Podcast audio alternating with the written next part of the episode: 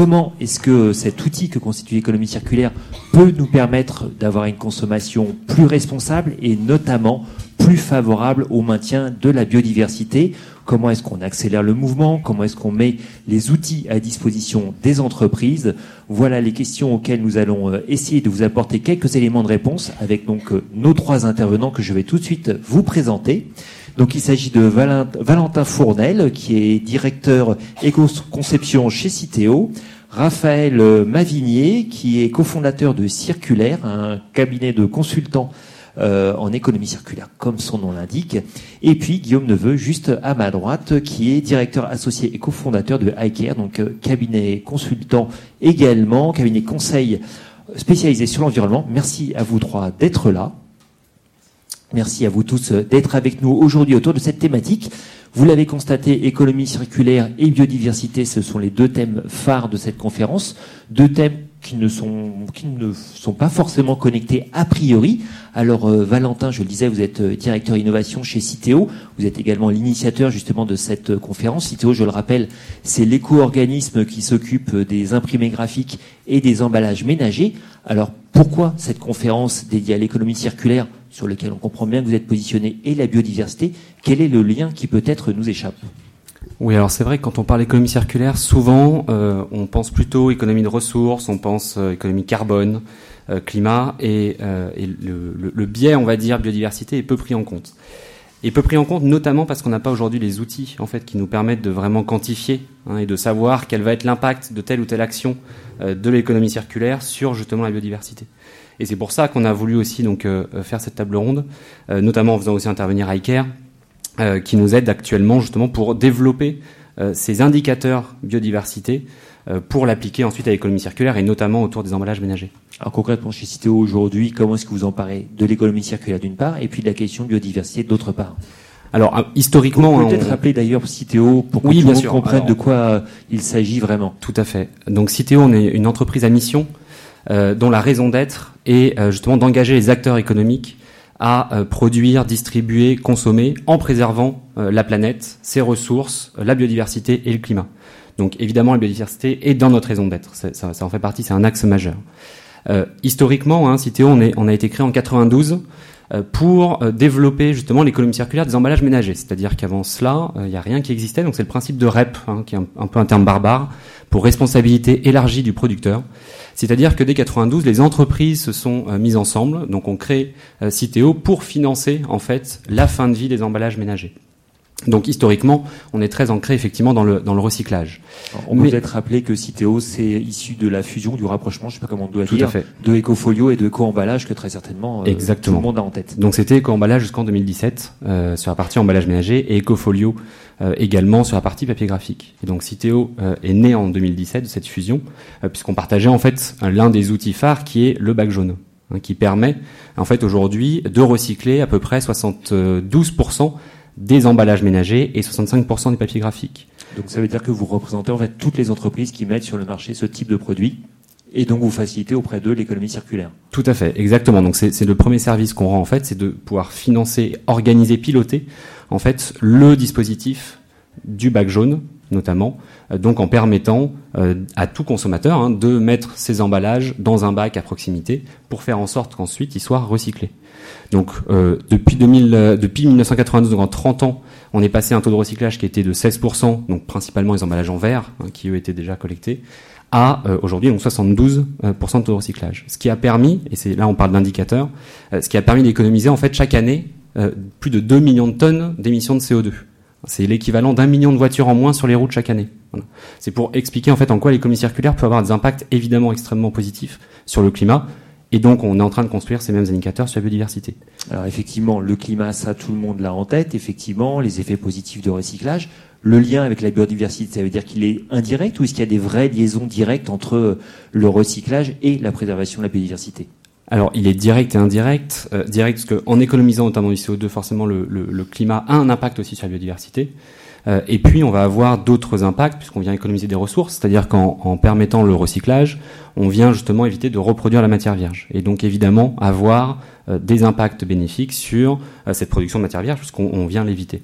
Donc ça évite en fait d'aller chercher la ressource, euh, de, de comment dirais-je, d'aller hypothéquer les écosystèmes. C'est bien ça qu'il faut comprendre. Tout à fait. Exactement. Et donc comment est-ce que vous inculquez quelque part, comment est-ce que vous aidez en fait euh, les entreprises qui, que vous représentez, qui sont finalement vos clientes? Je sais pas quel est le terme exact d'ailleurs, pour peut-être nous préciser. Comment est-ce que vous facilitez chez elles une meilleure prise en compte de, de l'économie circulaire et donc par votre conséquence, on l'a compris, la préservation de la biodiversité? Alors, on a plusieurs, euh, plusieurs actions, de nombreuses actions. Euh, donc, je disais historiquement, c'est le recyclage via le bac jaune. Euh, mais depuis maintenant plusieurs, plusieurs années, on a accentué également nos efforts autour de la réduction. Donc, c'est comment est-ce qu'on peut aider les entreprises à se poser les bonnes questions autour de la réduction et développer des outils qui leur permettent de s'auto-évaluer ou de les accompagner méthodologiquement dans ce principe-là. Donc, typiquement, l'année dernière, on a sorti un outil qui s'appelle LES, L-E-2-S, euh, qui permet justement de se poser un guide méthodologique sur les bonnes questions à se poser quand on veut réduire ses emballages. Et la première, et qui est clé, je pense, c'est dans cet état d'esprit qu'il faut qu'on rentre quand on parle de biodiversité, euh, préservation des ressources euh, ou, ou, climat, c'est de repenser les fonctionnalités en fait de son emballage. C'est-à-dire la première question, c'est est-ce que j'ai besoin de cet emballage? Quelle est sa fonction première? Est-ce qu'il a une fonction de protection du produit? Dans ce cas, il est évidemment nécessaire s'il permet de protéger le produit, d'éviter le gaspillage. En revanche, il y a peut-être des types de produits qui ont moins besoin d'être protégés. Un marteau, par exemple, n'a pas le même besoin de protection euh, qu'un fruit ou qu'une tranche jambon, par exemple. Voilà, donc c'est toutes les questions à se poser. Et ensuite, il y a des actions de suppression de l'emballage, tout simplement, de suppression de certaines unités d'emballage euh, dont la fonctionnalité ne serait pas nécessaire. Euh, et puis, évidemment, ensuite, l'allègement, et, enfin, le réemploi et le recyclage. Est-ce que vous mettez des outils à disposition de vos clients? Finalement, vous n'avez pas dit si on appelle ça des clients, des partenaires, comment est-ce qu'on les appelle? C'est tout ça à la fois. C'est tout ça à la fois. Est-ce que vous mettez des outils à leur disposition, des outils concrets qui leur permettent de mesurer l'impact de, de leurs activités d'une part et éventuellement justement de leurs actions correctives d'autre part? Oui, alors, euh, euh, outre cet outil sur la réduction, on a un outil sur la recyclabilité pour les aider à comprendre la recyclabilité effective de leur emballage. Donc, ça s'appelle TRI, T-R-E-E, -E, euh, qui permet, donc, en rentrant les caractéristiques sur l'emballage, donc on demande des informations assez précises parfois, euh, qui permet de dire si l'emballage, oui ou non, va pouvoir s'intégrer dans sa filière de recyclage cible. Euh, et puis, parce que l'éco-conception, c'est euh, avant tout de pouvoir, d'être capable de mesurer l'impact environnemental de ces emballages et de choisir ceux qui ont le moins d'impact environnemental, on a développé un outil d'ACV, hein, donc BI, B-E-E, il y a de ça 10 ans maintenant, qui permet justement aux industriels de mesurer l'impact environnemental de différentes solutions d'emballage pour choisir celui qui est le moins impactant. Et c'est tout l'enjeu justement des travaux qu'on mène euh, avec iCare, c'est comment est-ce qu'on peut encore faire progresser cet outil-là pour prendre en compte, pour mieux prendre en compte la biodiversité. Parce qu'aujourd'hui, c'est la biodiversité est mal prise en compte dans les ACV, hein, on, le sait. Euh, il faut notamment euh, beaucoup mieux travailler la spatialisation de la donnée. Donc c'est ce qu'on vient faire avec iCare pour réussir justement à intégrer ces indicateurs-là et s'assurer que tout changement d'emballage, toute amélioration d'emballage vient bien améliorer les impacts sur la biodiversité. Alors Guillaume Neveu, euh, comment dirais-je, euh, Valentin cite effectivement donc euh, iCare, les outils que vous avez développés. Peut-être pouvez-vous nous repréciser iCare? Je disais tout à l'heure cabinet conseil spécialisé. Est-ce que vous pouvez nous éclairer un petit peu et parler peut-être bien dans le micro? Tout à fait. Non, merci pour, pour la question. Donc iCare, c'est un cabinet de conseil en transition environnementale et, et, sociale. on a été créé, il y a, j'ai créé iCare il y, a, il y a 14 ans et après 14 années en, en, en stand-alone, on vient de rejoindre le groupe Bearing Point, cabinet de conseil euh, généraliste en, transformation, dans un objectif de développement international, mais aussi d'ancrer toutes ces méthodes et ces outils dans les processus en fait des entreprises et dans leurs produits de manière plus pérenne. Donc ça c'est le c'est, le projet actuel. Ça fait maintenant deux mois donc c'est assez récent et donc aujourd'hui on a à peu près 200 personnes, donc 100 euh, personnes en France et 100 personnes internationales pour accompagner bah, les entreprises dans tout leur euh, leur secteur. Et la biodiversité, justement, là-dedans, bah, ça fait partie des, facteurs différenciants euh, On a commencé à travailler sur le sujet il y a déjà maintenant euh, plus de dix ans, alors que la demande était encore euh, très naissante, à la fois dans euh, la formalisation, l'articulation de stratégie, mais aussi sur ce qui manquait, c'est-à-dire ces méthodes de quantification d'empreintes biodiversité qu'on développe maintenant depuis, depuis maintenant six ans. Alors concrètement, qu'est-ce que ça donne? Je crois que vous avez une petite présentation. Oui, je ne sais pas si ça marche. Oui. Alors je vais aller changer l'écran.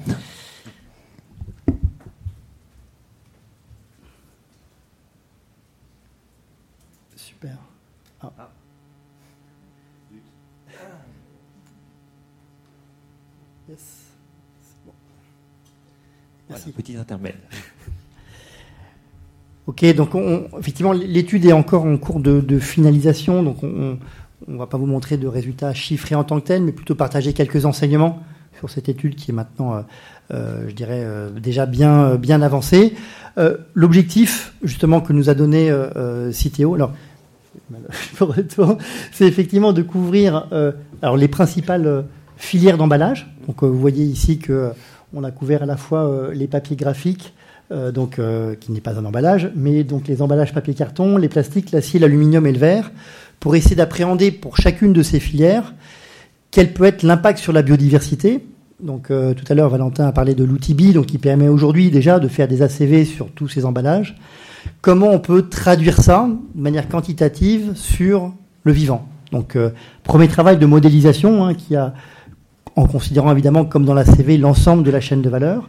Et puis après derrière, euh, de le mettre, je dirais, en volume par rapport à bah, l'ensemble de la réalité de l'activité euh, des emballages qui sont mis sur le marché annuellement en France. Donc d'arriver à une vision cette fois-ci en, valeur absolue de l'impact biodiversité de l'ensemble des filières.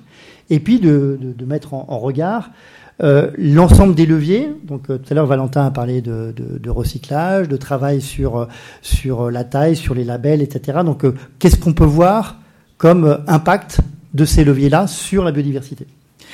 Donc ça, c'était euh, euh, l'objectif.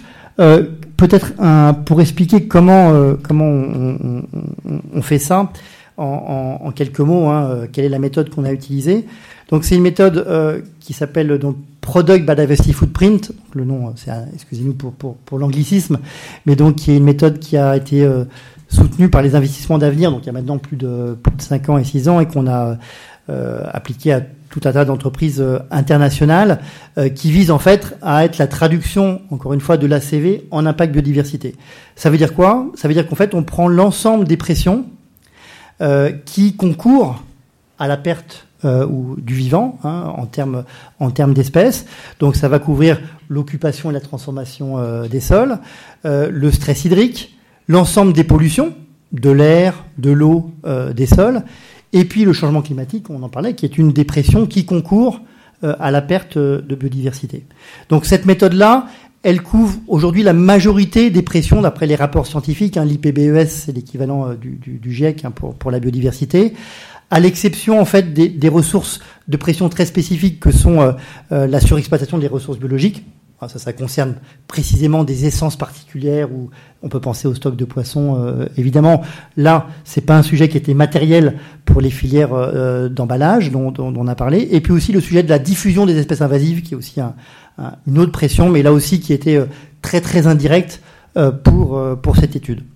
Donc, on, on, a couvert de manière systématique l'ensemble de ces pressions. Alors, avec quelle méthode? En fait, on a choisi hein, de partir vraiment sur comment on peut réutiliser le savoir-faire, les bases de données et les méthodes de l'analyse de cycle de vie. Euh, donc, euh, très adapté du coup à l'approche produit qui était déjà en place euh, chez Citeo et qui permet seulement de limiter le travail de, de, collecte de données supplémentaires à des questions de spatialisation, de pratique, hein, qui sont en gros les deux leviers qui vont permettre de faire que l'empreinte n'est pas une empreinte globale éthérée, mais relié à la réalité des pratiques sur, euh, sur la chaîne de valeur. Peut-être, juste pour compléter, pour spatialisation, je sais pas si c'est clair pour tout le monde, mais c'est se dire, par exemple, quand on, on, on, parle du CO2, on voit bien que qu'on se constitue en Chine, en France, euh, l'impact est le même. Hein, C'est-à-dire qu'il n'y a, pas de, il y a pas de différenciation, on va dire, de l'impact. Ce qui est le, CO2 qui est rejeté est rejeté euh, partout pareil. La spatialisation, c'est se dire qu'en fonction de là où on se trouve, où là va, où là va avoir lieu l'extraction, par exemple, de matières premières, l'impact biodiversité n'est pas le même.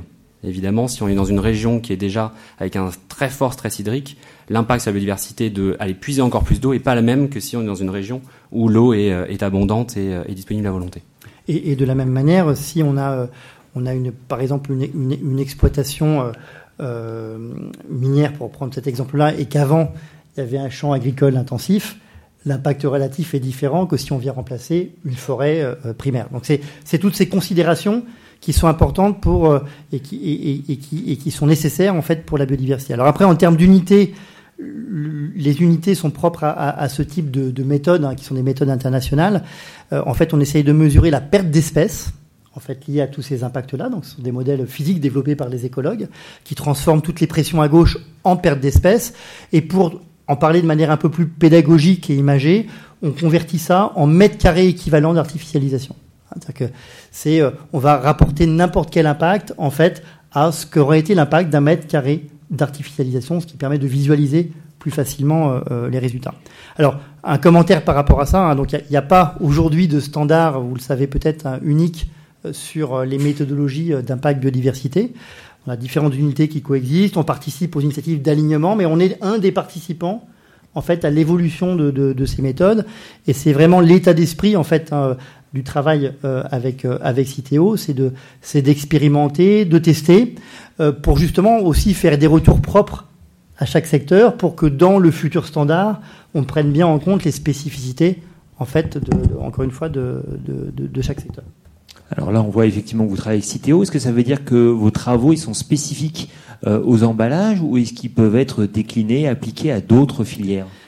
Alors en fait, notre objectif aujourd'hui et ce qu'on est en train de faire, c'est à peu près de couvrir effectivement l'ensemble des secteurs qui sont importants pour, pour, pour la biodiversité. Donc cette méthode euh, générale avec ces unités, systèmes d'unités, peut s'appliquer à n'importe quel, à n'importe quel secteur.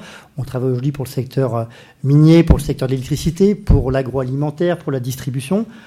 Toutes les filières qui ont à un moment donné dans leur chaîne de valeur ou la chimie des impacts sur, sur la biodiversité. Donc c'est bien à la fois une méthode générale, mais aussi un traitement spécifique par secteur qui permet, encore une fois, de prendre en compte les, pressions particulières et les leviers d'action en fait des entreprises et des filières. Une méthode, si elle ne permet pas, en fait, à un moment donné, de capter euh, les actions réelles menées par les entreprises, si elle est aveugle aux améliorations réelles constatées sur le terrain, elle ne fonctionne pas. Donc on est vraiment dans cette logique de flexibilité et d'évolution euh, de la méthode. Donc là, on est sur des travaux en cours. Euh, les échéances à venir, quelles sont-elles? Oui, alors c'est effectivement en cours. En fait, c'est un travail qui va toujours être en cours. J'ai envie de dire, parce que, comme l'a dit Guillaume, on, on, expérimente hein, des, travaux.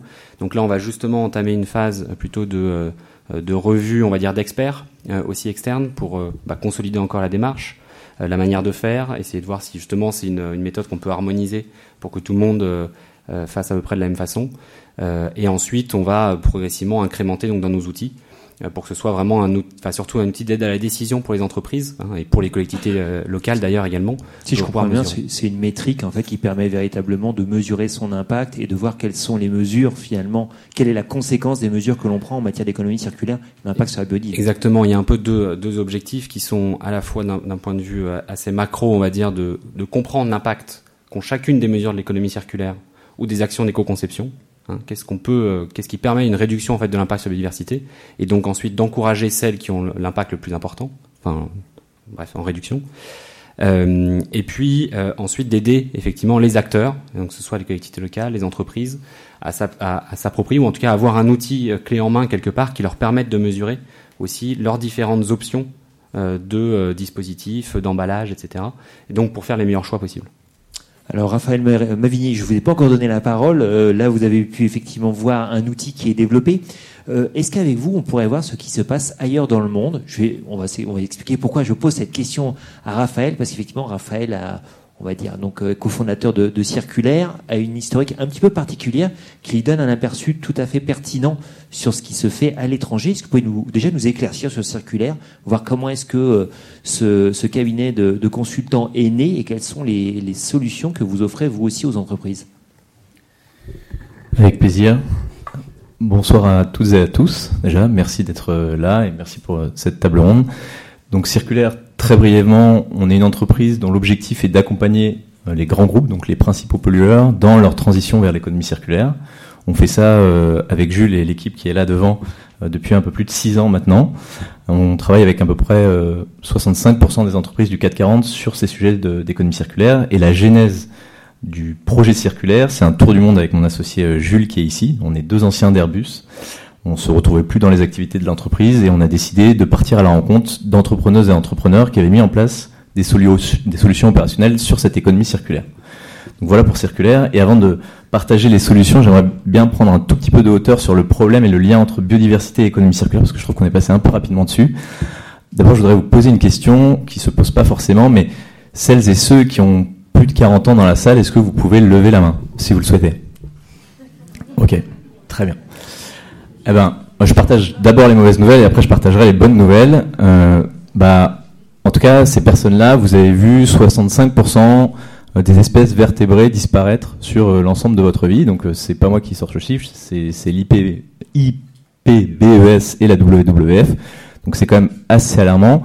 Et après, ce qui est intéressant de se poser comme question, c'est d'où vient cette perte de biodiversité? Et pareil, si on regarde un petit peu les études scientifiques qui ont été faites, 90% de l'impact sur la biodiversité vient de l'extraction des matières premières et de leur utilisation. Et en fait, ça, pourquoi on en est arrivé là? Ça vient d'un modèle économique qui est issu de la révolution industrielle, donc dans les années euh, fin années 1800, dont l'objectif était de prélever les ressources naturelles, faire des produits et les jeter. Sauf qu'on on est parti de deux postulats, qu'on avait des ressources en quantité illimitée dans les sols et que la Terre pouvait absorber l'ensemble de nos déchets. Or aujourd'hui, c'est pas le cas.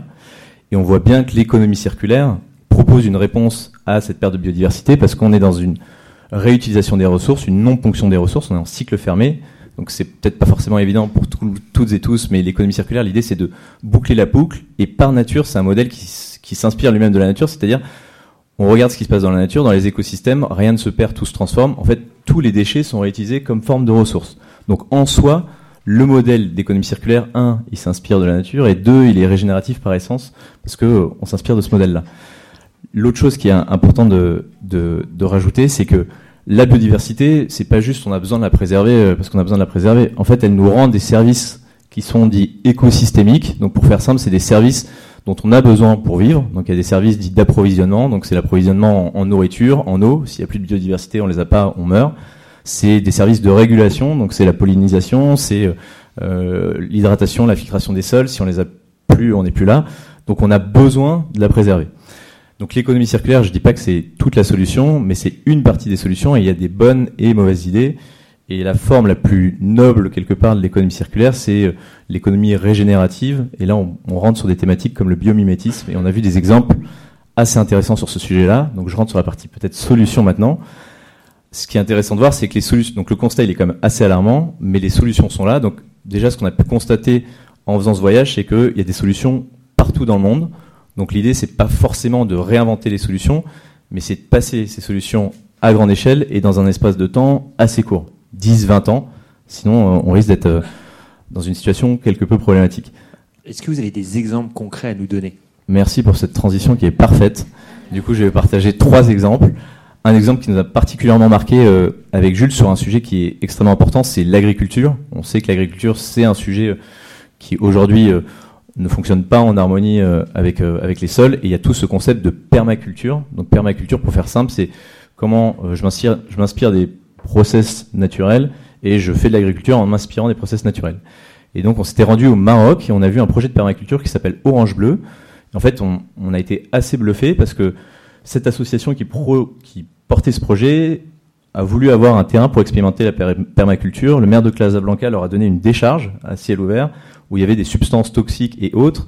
Et à travers comment C'est pas un cadeau. C'est pas un cadeau, mais ils ont su, ils ont su à travers euh, la permaculture le transformer en cadeau à travers la permaculture. Donc ils ont retiré tous les déchets, ils ont fait une culture de plantes qui ont, à travers un processus de phytorémédiation, c'est absorption des, nutriments toxiques dans les sols, dépolluer les sols en les de 4 mois. Et aujourd'hui, c'est un jardin bio, on cultive des fruits et des légumes, et ça permet de montrer à quel point des solutions peuvent être régénératives.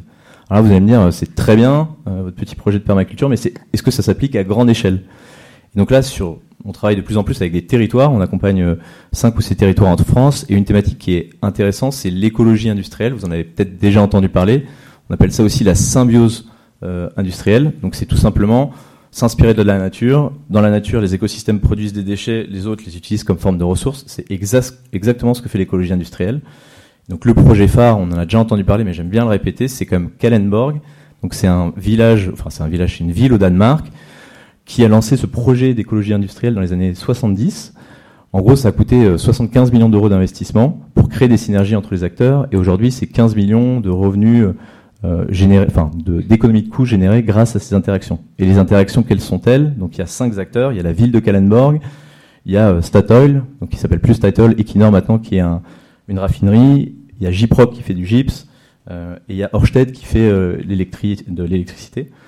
Et en fait, au début, pour refroidir euh, la centrale, la centrale thermique, on utilisait l'eau du lac. On s'est rendu compte qu'en fait, la vapeur d'eau, excusez-moi, que l'eau usée de la ville de Kallenborg pouvaient être utilisés plutôt que l'eau du lac pour refroidir la centrale. Première synergie, ils économisent 3 millions de mètres cubes d'eau chaque année. Deuxième synergie, en mettant l'eau sur la centrale, il y a de la vapeur qui euh, sort. Cette vapeur chaude, elle peut faire fondre le pétrole. Avant de Statoil, avant on utilisait du pétrole pour faire fondre le pétrole. Maintenant, on utilise cette vapeur d'eau chaude qui avant partait. Et en fait, c'est 20 000 tonnes de pétrole qui sont, qui sont sauvées chaque année. de la chaleur fatale. Donc, pour finir, c'est juste pour montrer que, en fait, les solutions, elles sont là, elles sont déjà appliquées, et maintenant, on a besoin de les, les faire accélérer. Alors ça, effectivement, sont les exemples que vous avez vus à l'étranger, donc à l'international lors de votre voyage. Maintenant, vous conseillez les entreprises en France. Quelles sont les bonnes pratiques que vous avez pu identifier, que vous avez euh, essaimées auprès de, vos entreprises clientes? Voilà, Je vais partager deux exemples. Un qui va parler à, à Citeo. Donc, on, Citeo est un partenaire euh, historique de, de Circulaire. On les accompagne notamment dans le sourcing d'innovation à l'international dans le but de les ramener en France et de développer ces pratiques en France un des projets sur justement cette économie régénérative euh, qui vise à préserver la biodiversité qu'on a pu leur présenter, c'est le projet Ecovative que tu euh, dois bien connaître. Pour celles et ceux qui ne connaissent pas, Ecovative, c'est un packaging fait à partir de mycélium, donc de champignons. Ce qui est assez intéressant, c'est que normalement, pour faire un packaging, on a besoin d'énergie fossile. Là, en l'occurrence, qu'est-ce qui se passe? Ecovative va aller collecter des déchets organiques, va les mettre dans un moule. Dans ce moule, il rajoute un champignon qui est un mycélium. Le mycélium va manger les déchets organiques, prendre la forme du moule. On va réchauffer ça et ça va donner un packaging solide que va utiliser Ikea Bell. Ce qui est génial, c'est que ce packaging, au lieu d'émettre du carbone, en fait, dans le processus de croissance des champignons, il capte le carbone. Ensuite, si jamais on le jette, il ramène des nutriments au sol parce qu'il y a des déchets et des champignons. Et en fait, ce projet est en train de se développer en France et a été euh, d'ailleurs poussé par euh, le Circular Challenge. Et peut-être un, dernier projet que je voudrais vous partager sur cet aspect biodiversité et aussi euh, s'inspirer de la nature. C'est une mission qu'on a pu mener avec Decathlon. On devait concevoir avec eux un sac potentiellement, un sac à dos potentiellement zéro impact. on a regardé ce qui se faisait en France. Et il y a une start-up que vous connaissez aussi peut-être qui s'appelle Pili Bio. juste pour avoir un ordre d'idée, qui la connaît dans la, dans la salle Ok, donc quand même quelques personnes. Pilibio, en fait, ils font des colorants et des pigments de couleur à partir de micro-organismes. Donc, notamment, normalement, pour faire ces collants, il faut euh, des énergies fossiles. Et là, l'idée, c'est de nourrir ces micro-organismes à partir de mélasse. Donc, en gros, c'est du, sucre. Et ces micro-organismes vont produire un pigment de couleur qui va être utilisé pour faire de la couleur indigo qui peut être utilisé pour les jeans. Et donc, Decathlon est en train de voir si on peut utiliser ce process-là. Et dans ce process-là, on part de déchets, on nourrit des bactéries et on réduit l'empreinte carbone lié au colorant de 50 à 80 on y reviendra effectivement à ces impacts positifs. Alors voilà une demi-heure déjà qu'on parle autour de la table. Moi j'ai envie de vous passer le micro dans la salle, savoir si, euh, avant que nous continuions entre nous donc sur l'estrade, s'il y a des questions par rapport à tout ce dont nous avons parlé jusqu'à présent. N'hésitez pas, ne hein, soyez pas timide. Alors n'hésitez pas à vous présenter euh, ça nous permettra toujours de vous répondre, en tout cas aux intervenants, avec plus de précision. Bonjour, Diane Bonnet de l'association Surfrider. J'ai une question un peu plus large. Il y a la stratégie nationale sur la biodiversité qui est en train d'être présentée. Comment euh, cet outil d'impact il peut être intégré, sachant que cette stratégie sur la biodiversité doit être faite en cohérence avec l'ensemble des stratégies qui existent aujourd'hui, notamment sur la réduction des emballages et euh, sur la question du plastique ou donc comment est-ce que euh, cet outil pourrait servir euh, à atteindre certains objectifs en termes de, biodiversité? Alors en fait c'est euh, à, peu près la même question sur le sur le CO2 hein, aussi sur le carbone puisque on a la stratégie nationale bas carbone qui, existe aussi. Et, il faut que toutes les filières en fait s'inscrivent dans ces stratégies nationales internationales. On a des, des, impératifs je pense que Raphaël l'a bien l'a bien rappelé euh, et donc, il, va falloir faire en sorte qu'on arrive, en fait, d'ici 2050 à, alors je sais pas quel va être encore l'horizon de la, stratégie, mais en tout cas qu'on s'inscrive bien dans ces trajectoires-là. Et ces outils permettent en fait de mesurer, tout simplement. C'est-à-dire de, voir où est-ce qu'on en est, où est-ce qu'on va, et surtout quels sont les leviers qu'il faut activer, certainement encore plus fortement, plus rapidement, euh, pour justement être, euh, être là où on veut être, en fait, dans d'ici les 30 prochaines années. Guillaume, juste une petite question effectivement par rapport à la SNVC. Est-ce que les indicateurs tels que vous êtes en train de les développer peuvent être des métriques intéressantes utilisées pour ces stratégies euh, globales, nationales à grande échelle? Alors, c'est justement des choses en, débat pour se dire est-ce que c'est encore suffisamment mûr pour servir de métrique unique, comme on le fait par exemple, comme on le fait par exemple pour le carbone, en disant voilà, on se donne comme objectif de réduire de moins 40 Là, au niveau de ces indicateurs biodiversité, on n'en est pas encore complètement là. Et c'est pour ça que les acteurs, aujourd'hui, enfin, je pense notamment au VVF et à Science Based Target for Nature, réfléchissent à se dire, c'est bien d'avoir un indicateur sur l'impact global, mais c'est bien aussi de l'avoir sur pression par pression. Donc on peut parler, bah, on a l'objectif zéro artificialisation nette, etc. Donc de réfléchir à des sous-objectifs. Euh, et après, on peut les convertir effectivement en un indicateur unique d'impact, mais qui posera quand même la question de la pondération des différentes pressions entre elles, sur qui est un sujet un petit peu, euh, un petit peu délicat. Mais en tout cas, euh, ça, ça y concourt. C'est pas encore assez mûr pour figer un indicateur unique en tant que tel, mais ce sera certainement peut-être pour la prochaine stratégie. Très bien. Je crois que nous avions une deuxième question. Oui, bonjour, euh, Asa Lustendag de la société Firmenich. Euh, ma question concerne sur ces métriques de biodiversité. Il reste quand même assez statique. Il utilise beaucoup de choses qui viennent des bases de données. Comment mettre en valeur, euh, s'il y a un agriculteur qui fait des choses bien, comment euh, vous intégrez ça dans ces métriques? C'est vraiment la, co- comment travailler contre la statistique, la, la- la partie Ouais. statique de ces métriques. Ah, En en fait, on a, on- on a travaillé, je, je- je- je peux en parler parce que justement c'est un, un des, un des cas publics, notamment euh, avec, euh, avec L'Oréal, donc sur un produit en, partie, en particulier, hein, sur- avec ce type de, de, de méthode. Et euh, au-delà justement de la CV classique et des bases de données classiques, ils avaient un programme spécifique avec des producteurs de matières premières pour aller au-delà des labels usuels. Et donc on a pu en fait utiliser les données du projet local, puisqu'il y avait des associations écologiques qui suivaient le projet euh, sur place, pour euh, les, faire rentrer, les intégrer dans le modèle. Donc tout est une question de maille. C'est-à-dire que si on a un portefeuille de 200 produits, on va avoir du mal à, à, serrer euh, chaque agriculteur. Et puis, mais si on peut et on souhaite descendre à la maille du projet, et c'est vrai pour n'importe quelle filière, que ce soit dans votre secteur ou, dans d'autres, on, essaie d'articuler en fait des, des, des empreintes. Là, on a fait une empreinte de filière assez globale, mais on fait aussi des empreintes de sites hein, euh, particuliers sur lesquels on sait qu'il y a des actions et des données écologiques qui sont disponibles. Pour encore une fois, avec le même euh, principe, s'il y a un plan d'action qui se passe sur place ou a un agriculteur qui a des pratiques vertueuses, ça doit se voir dans le calcul de, de, de l'empreinte. Donc après, il y a une question de gestion des données. Si on a des milliers évidemment euh, d'agriculteurs, comment faire? Euh, Mais l'idée aussi est de faire naître. On n'a pas parlé, mais dans les résultats, il y, a, y a tout le sujet de l'utilisation des labels. Aujourd'hui, que ce soit sur les filières minérales ou les filières euh, euh, de la civiculture, bah, vous connaissez les labels euh, PEFC, FSC ou, différents labels, y compris sur le, par exemple sur l'aluminium. Ce sont quelque part des, labels avec un cahier des charges qui reste quand même encore assez euh, assez large, sur lequel on peut corréler quand même une baisse d'impact, mais des labels spécifiques biodiversité, comme c'est le cas dans le secteur de la forêt, sont aussi en train d'émerger.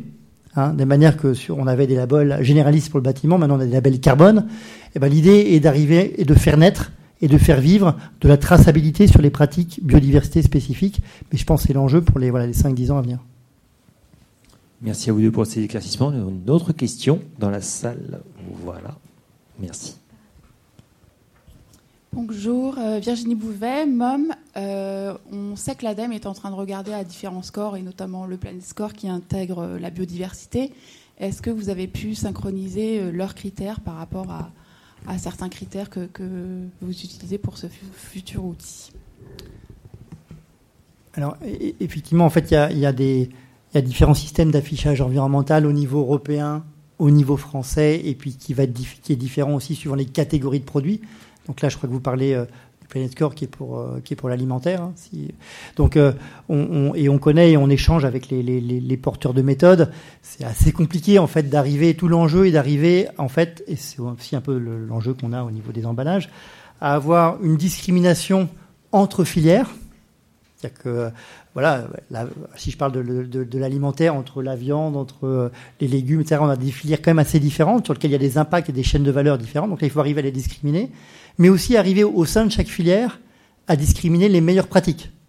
Euh, on parlait par exemple de l'agriculteur. Donc il faut arriver à tenir les deux niveaux, et les porteurs de Planet Score ou de d'EcoScore s'arrachent un petit peu les cheveux justement avec l'ADEME pour trouver les bonnes formules de pondération pour derrière retrouver dans un ABCD quelque chose d'assez lisible pour le consommateur des bons facteurs de discrimination pour être vraiment un outil de d'aide à la décision. Ici, je pense que dans le secteur justement des, des, emballages, quelque part, le but, in fine, c'est pas d'être une étude théorique, c'est bien de servir d'un outil d'aide à la décision pour, pour, pour, pour, les fabricants et les metteurs en marché. Et donc, il faudra aussi arriver à faire ce travail-là, au-delà de cette étude-là, d'être de, suffisamment discriminant et, parlant pour le convertir. Vous avez cette expérience de convertir en des outils pratiques euh, pour que ça serve d'aide à la décision. Mais c'est vrai qu'au niveau global, européen ou français, on n'a pas encore une unité de méthode. Cette méthode, elle a été présentée plusieurs fois à l'Union européenne. Elle est benchmarkée par le Joint Research Center hein, de, l'Union européenne, mais il n'y a pas encore de standard unique. Oui, ça rejoint vraiment la question précédente. C'est vraiment ce lien effectivement entre données spécifiques, données génériques, et qu'est-ce qu'on veut en fait euh, apporter comme information. Euh, Aujourd'hui, le plus simple, c'est effectivement de, passer par la, base de, de, données Agribalise, typiquement, qui donne des données assez génériques sur l'impact environnemental des produits, et donc qui va permettre de savoir aux consommateurs est-ce que euh, c'est mieux que je mange une tomate ou que je boive un litre de lait? Mais est-ce que c'est vraiment ça qu'on a envie, au final, de donner comme information? Donc, il faut, en fait, ce qui serait le plus pertinent, c'est plutôt de savoir, bah tiens, parmi tous ces producteurs ou tous ces metteurs sur le marché de tomates, lequel en fait est le mieux? Quelle est la tomate que je, vais préférer manger? Et, ça, il faut tellement de données précises euh, qu'aujourd'hui, l'outil ne permet pas encore de le faire. Euh, euh, tous les, les, réflexions autour du score. Et donc, il y a des réflexions autour d'un intermédiaire qui serait sur du semi-spécifique, permettant justement d'identifier quelles sont les, pratiques, euh, notamment agricoles, qui seraient différentes entre un, un, producteur ou un autre, pour justement essayer de, de sans aller jusqu'à l'échelle de vraiment quelle est chaque pratique individuelle, au moins quels sont les grands types de pratiques, et ensuite, en fonction de ces pratiques, pouvoir leur donner un impact environnemental. Alors, quand je vous écoute, j'entends beaucoup parler de carbone, j'entends parler de biodiversité. Évidemment, c'est le sujet de, la conférence. On entend souvent, ou on voit de plus en plus souvent, euh, carbone et biodiversité s'opposer. Parfois, certains disant que on en fait trop pour le carbone et pas assez pour la biodiversité, que la biodiversité c'est limite plus important que le climat. Bon, on va pas rentrer dans le débat puisqu'au final tout est lié, ça on l'a bien compris.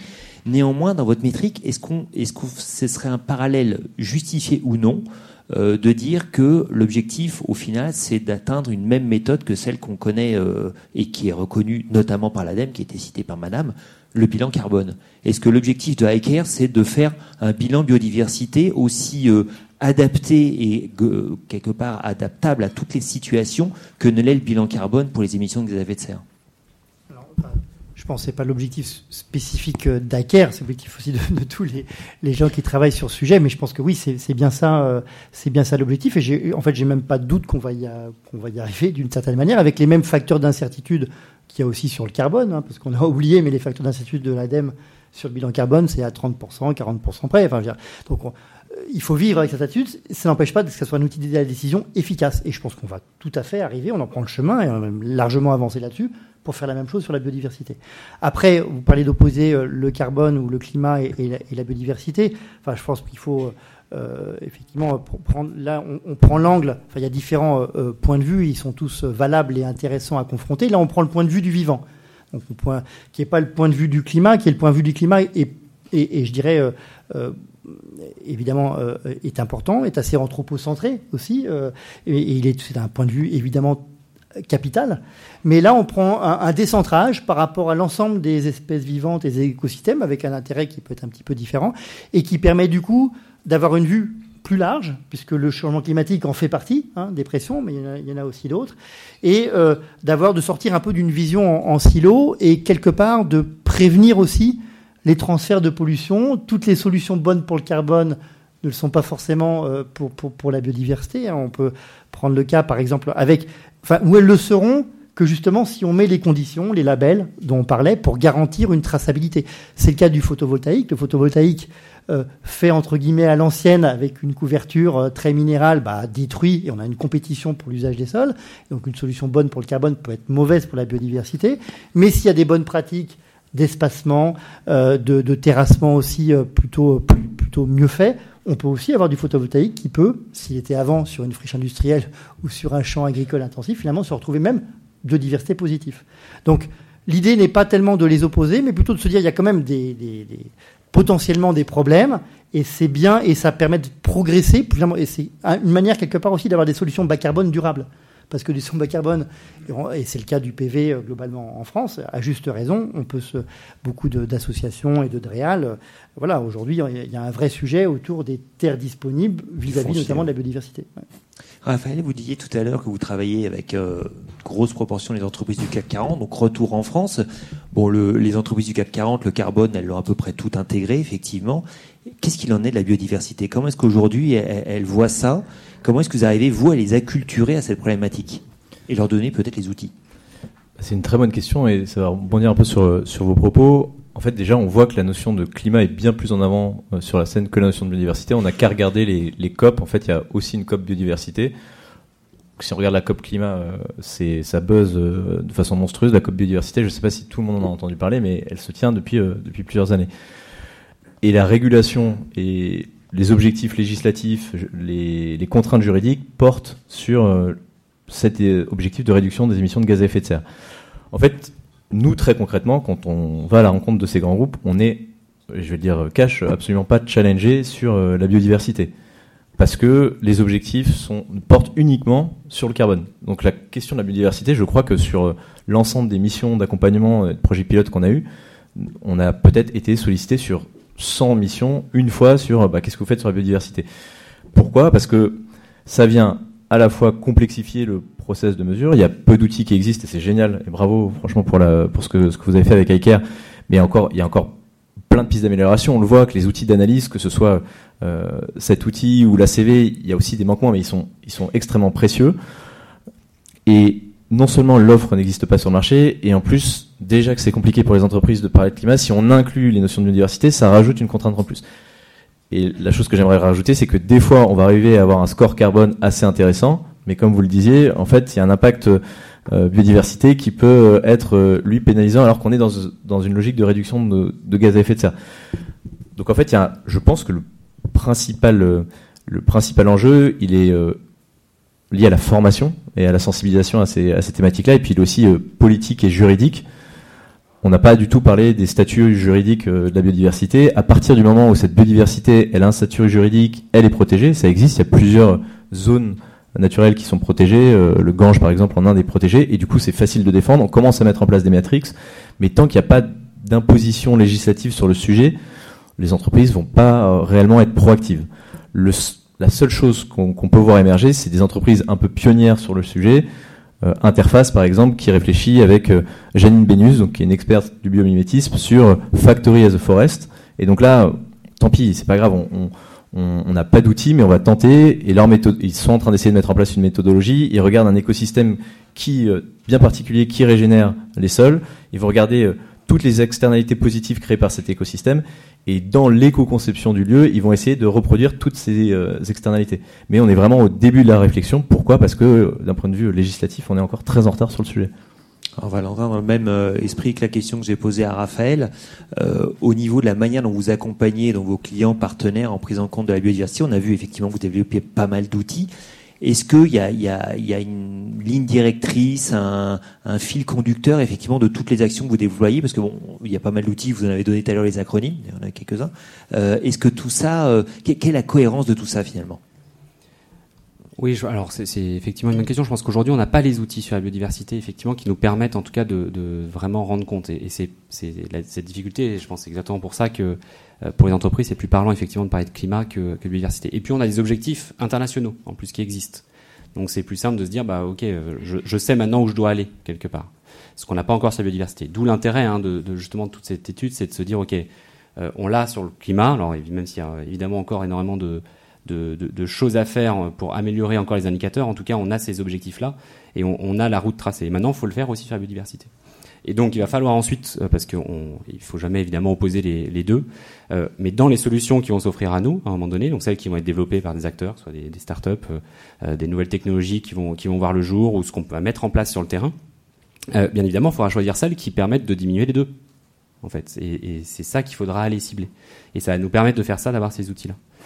Donc après sur le terrain pour aller sur du concret aussi parce que c'est vrai que là on est très euh, conceptuel sur le, les indicateurs de biodiversité, euh, mais euh, nous, ce qu'on va prôner, donc sans encore de véritables indicateurs sur l'impact, hein, je vous disais le 72% de taux de recyclage, ça permet d'éviter 2,2 millions de tonnes de CO2 chaque année. On l'a pas encore sur la biodiversité. Donc c'est ce qu'on ce qu'on vise aussi à faire grâce à, à ce type d'études. Euh, en revanche, sur le terrain, on sait qu'il y a des actions évidemment qui vont avoir un impact. C'est-à-dire que faut pas non plus attendre les indicateurs pour agir, sinon on fera jamais rien. Euh, et les indicateurs viendront valider quelque part euh, les actions qui sont faites, ou en tout cas mesurer, parce qu'il y a des actions, on sait que ce sera bénéfique. Quand je parlais tout à l'heure de réduction, de suppression d'un élément d'emballage ou d'un emballage en tant que tel, évidemment que son impact va être meilleur, que ce soit sur le climat ou sur la biodiversité. Si on ne vient pas augmenter le gaspillage alimentaire, ou le gaspillage de produits. Pardon. Oui, Guillaume Juste pour compléter, c'est un, peu l'objectif hein, notamment de Science Based Target for Nature, qui vise justement à répliquer ce qui a servi de, formidable accélérateur pour le climat avec les, les, les, les, cibles dans la lignée de, l'accord de Paris, etc. Donc on en est, c'est beaucoup plus compliqué parce que vous avez vu qu'il y a beaucoup de pressions euh, différentes, il y a une dimension multilocale et c'est pas forcément un objectif global, donc on, voit la complexité euh, de l'objet. Mais tant qu'ils sont ils sont encore en train de définir, hein, donc ce type d'engagement, ceci de la même manière, ils engagent tous les acteurs qui veulent entrer dans Science Based Target for Nature à mettre en place des plans d'action sans regret. Donc c'est vraiment, c'est vraiment cette notion-là. Euh, encore une fois, on n'a pas attendu tous ces indicateurs-là pour savoir qu'un ouvrage, une infrastructure linéaire, fallait la rendre moins fragmentante, qu'il fallait mettre moins de produits euh, pour l'agriculture, de produits phytosanitaires, etc. Donc, euh, donc en fait, voilà, les plans d'action, ils sont là. Euh, après, c'est vrai que ces cibles qui manquent, ces science-based targets, euh, elles, elles, vont servir d'accélérateur parce qu'elles vont renforcer la pression, comme c'était pour le climat, de l'ensemble des parties prenantes sur les entreprises, parce qu'on saura secteur par secteur ce qu'il faut faire. Donc, on, on, attend et on y concourra aussi d'ailleurs à l'émergence de, de, ces targets dans les, dans les années euh, à venir. Et, et, donc, à titre d'exemple, peut-être pour ce qui, ce qui peut se faire sur le terrain sans attendre ces indicateurs-là, c'est évidemment euh, ce qui va permettre d'augmenter notamment la collecte. On, en parle, donc on est en train là de, de finaliser ce qu'on appelle l'extension, la simplification du geste de tri. Hein, donc, si on parle des emballages hein, à nouveau, donc vraiment le fait de pouvoir mettre tous les emballages dans le bac jaune, ce qui va avoir un peu deux effets, c'est-à-dire à la fois limiter le risque de déchets abandonnés, Hein, D'après le VVF, on est à peu près entre 1 et 2% d'emballages qui se retrouveraient dans la nature en France, hein, de ceux qui sont mis sur le marché en France qui se retrouveraient dans la nature en France. Il y a d'autres pays, c'est évidemment bien, bien, bien plus important. Euh, donc comment est-ce qu'on on fait pour justement éviter absolument ces 2% Donc il y, y, a, un travail à la fois de prévention, évidemment, et puis derrière un travail de comment est-ce que je, je, gère ou, ou j'évite justement, une fois qu'ils sont, qu trop tard, ils sont retrouvés dans la nature, comment est-ce que j'arrive à les, à les récupérer avant qu'ils aient encore plus de, de dommages dans les, dans les 100 prochaines années? Donc, si je comprends bien, des actions juste sur le, sur le hors foyer et sur les déchets abandonnés. Voilà, donc deux... il y a, en fait, il y a trois niveaux. Il y a vraiment euh, le geste de tri, le hors foyer pour faire en sorte que euh, on vienne en fait pas avoir de rupture dans le geste de tri entre ma consommation à domicile et quand je me retrouve dans la rue, dans une gare, dans un aéroport, dans un cinéma, dans un parc, un jardin, sur un littoral, au bord d'une plage, etc. Donc mettre en place en fait tous les dispositifs, les systèmes qui vont permettre justement euh, d'éviter et de collecter au maximum pour qu'on retrouve absolument rien dans la nature. Et après, effectivement, déchets abandonnés, euh, c'est-à-dire comment est-ce que je viens euh, m'assurer que les systèmes aujourd'hui tels qu'ils sont en place permettent bien euh, de gérer la masse, on va dire, des déchets. Évidemment, aussi éviter l'incivilité, parce qu'il y a quand même les, les, causes principales aujourd'hui de déchets abandonnés, c'est l'incivilité, des dispositifs qui sont pas forcément euh, adapté, on va dire, à la situation hein, touristique. Euh, D'un coup, euh, beaucoup de personnes au même endroit euh, et pas le dispositif adapté. Euh, va y avoir tout ce qui va être la mégarde, l'envolement, et puis tout ce qui va être de l'ordre après des, bon, des animaux qui viennent potentiellement disperser aussi les, les, bacs. Donc l'idée c'est de reprendre toutes ces thématiques-là et de regarder des projets en termes d'intelligence artificielle, en termes de peut-être de filets euh, sur les cours d'eau, voilà toutes ces euh, projets qui peuvent aider à régler le problème.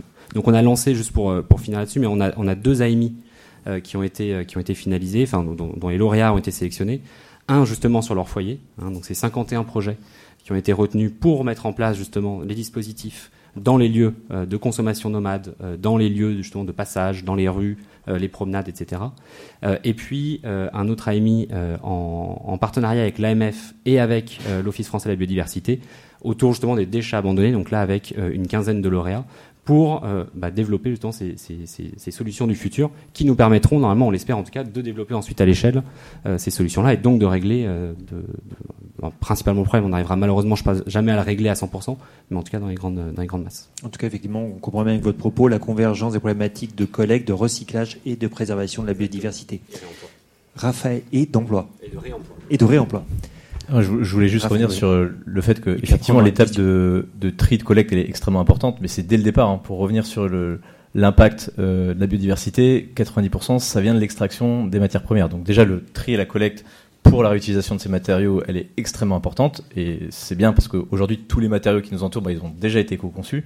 Mais la première action à mettre en place en tant qu'entreprise, s'il y a des entreprises ici, c'est vraiment réfléchir sur la conception des produits et l'éco-conception des produits. C'est-à-dire que comment dans la conception de mon produit, je vais pas utiliser de la matière euh, finie, mais de la matière euh, première secondaire ou de la matière renouvelable, comment j'allonge au maximum la durée d'usage et comment je conçois le produit pour qu'il n'y ait pas de déchets. C'est juste pour dire que dans une réflexion, s'il y a des entreprises qui nous écoutent, c'est très important de travailler sur la partie tri, collect, euh, upcycling et ainsi de suite des, des déchets. Mais vraiment, il y a un besoin de changer et de transformer le business model. Et l'éco-conception, c'est la pierre angulaire d'une économie euh, régénérative et d'une économie circulaire. Donc vraiment, le focus est à mettre là-dedans. Et c'est en fait, c'est aussi un, pain point que rencontrent les entreprises, et ça, on le vit. C'est-à-dire que la partie tri, collecte, revalorisation, en fait, c'est très visible quand on est une entreprise B2C. Donc, on doit montrer qu'on est engagé euh, par rapport aux citoyens, aux consommateurs, aux consommatrices. Ben, on va mettre euh, des bornes de tri, de collecte, de revalorisation, et honnêtement, c'est nécessaire, encore une fois, pour ne pas euh, reponctionner des nouvelles ressources. Mais la partie éco-conception de produits, elle est beaucoup moins sexy pour la enfin, le consommateur ou la consommatrice. Et pourtant, c'est là que l'impact se joue. Donc il y a vraiment ça à garder euh, bien en tête. Je pense que Valentin, qui est directeur éco-conception chez Citeo, ne vous démentira pas. Non, non, bien sûr. Après, c'est comme le sujet carbone, biodiversité, il n'y a pas de priorité. C'est en fait, chacun doit agir là où il peut. Et tous. Hein. Il n'y a, personne à exclure. On est tous responsables sur notre périmètre. Et donc, évidemment, les entreprises doivent travailler sur l'éco-conception pour réduire l'impact environnemental de leur, production. Euh, mais de même que effectivement derrière les, territoires Citéo, euh, les acteurs doivent travailler effectivement sur la collecte, le tri, le réemploi, le développement du réemploi, etc. Et les consommateurs aussi doivent travailler sur leur consommation à eux. Comment je peux réduire ma consommation euh, et pas acheter à tout va des choses dont je n'ai pas besoin? Alors nous avons une question dans la salle. Ah oui, plusieurs d'ailleurs. Oui, Annick Ballarin de l'agence Roadbook. Est-ce que vous avez aussi des exemples inspirants dans, le, dans les activités de pur service le tourisme, la banque, l'assurance, la communication. Euh, on parle toujours euh, légitimement beaucoup des produits, euh, notamment pour ce qui est de l'emballage, mais quand même. C'est une, très bonne question parce qu'on accompagne de plus en plus de, de banques et d'assurances sur le sujet. Et en fait, souvent, le problème de circularité ou d'économie régénérative, elle est très facilement applicable à, un produit, donc des entreprises qui mettent des produits euh, très concrets, de la matière sur le marché. Par contre, dans les, entreprises dites euh, servicielles, que ce soit des entreprises euh, numériques comme un SAP, un Google ou des entreprises financières comme AXA, Alliance, Société Générale, BNP, à part trier leurs déchets, potentiellement utiliser des centres de base de données qui fonctionnent de façon un peu plus intelligente, ils se disent mais je n'arrive pas à craquer ce que je peux faire en termes de circularité.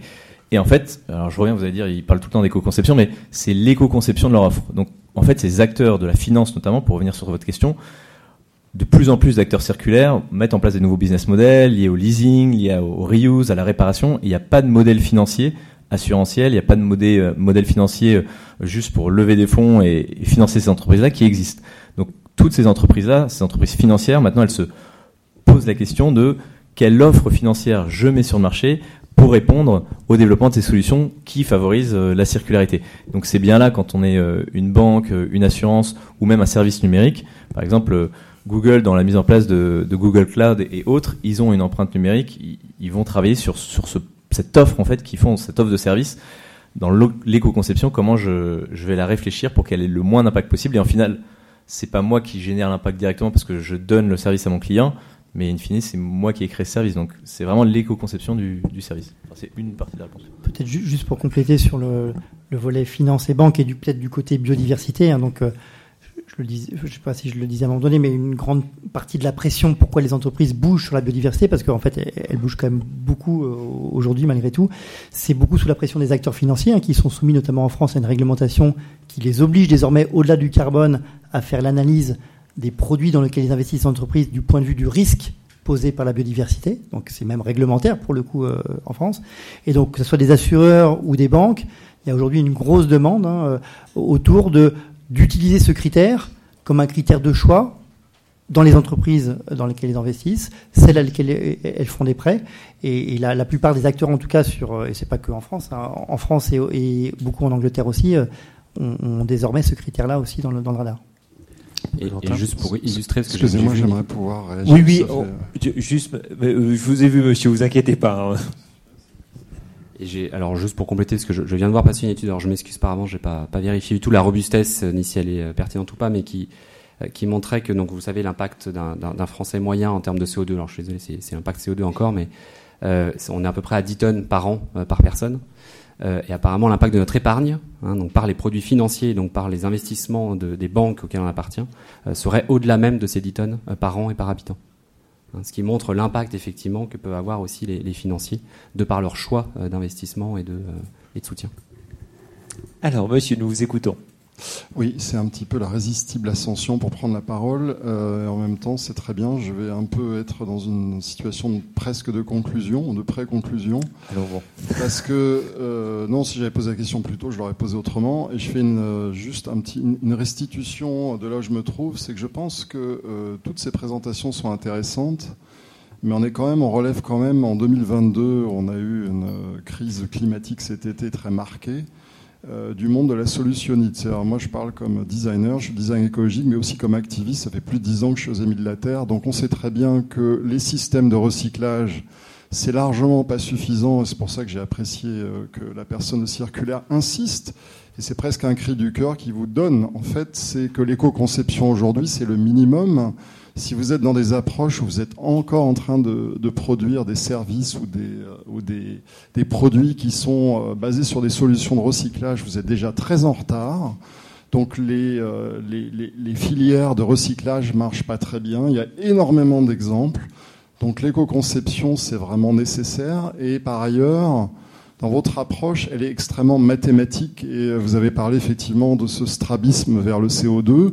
On sait très bien qu'il y a eu beaucoup d'effets secondaires à vouloir mathématiser le climat avec simplement une seule variable, alors que le climat c'est beaucoup plus complexe que le CO2. Donc c'est pour ça qu'on a eu des discussions qui sont en cours et il y a beaucoup d'exemples négatifs, des histoires de compensation carbone. Quand on rentre dans un langage mathématique sur le climat, il y a des effets de langage qui sont extrêmement problématiques. Et donc sur la question de la sensibilisation à la biodiversité et euh, faire prendre les entreprises, les aider, les accompagner à prendre un virage vers euh, des pratiques beaucoup plus respectueuses de la biodiversité, il va falloir bien plus de choses qu'une approche par les mathématiques et les statistiques. Je sais qu'en sciences écologiques, on utilise aussi les statistiques. On a une approche qui est très cartésienne, il y en a d'autres. hein. Il y a des approches holistiques de, de l'écologie. Mais ce que je voudrais juste ajouter comme réflexion pour enrichir la discussion qu'on a ici aujourd'hui, c'est les le limites, en fait, oui, oui, mais je, je finis. Euh, les limites, en fait, de ces approches mathématiques et statistiques. Ça suffira pas. hein. Il y a des effets de seuil. On sait très bien qu'il y a les tipping points qui se combinent. Donc, les modèles mathématiques systémiques qui sont capables d'intégrer les différents paramètres de l'écologie n'existent pas. C'est pour ça que vous avez des problèmes à trouver des indicateurs. Donc, je dis pas il faut tous les jeter, mais c'est largement pas suffisant. Et il faut des approches qui sont plus, euh, qui relèvent de la Sociétal.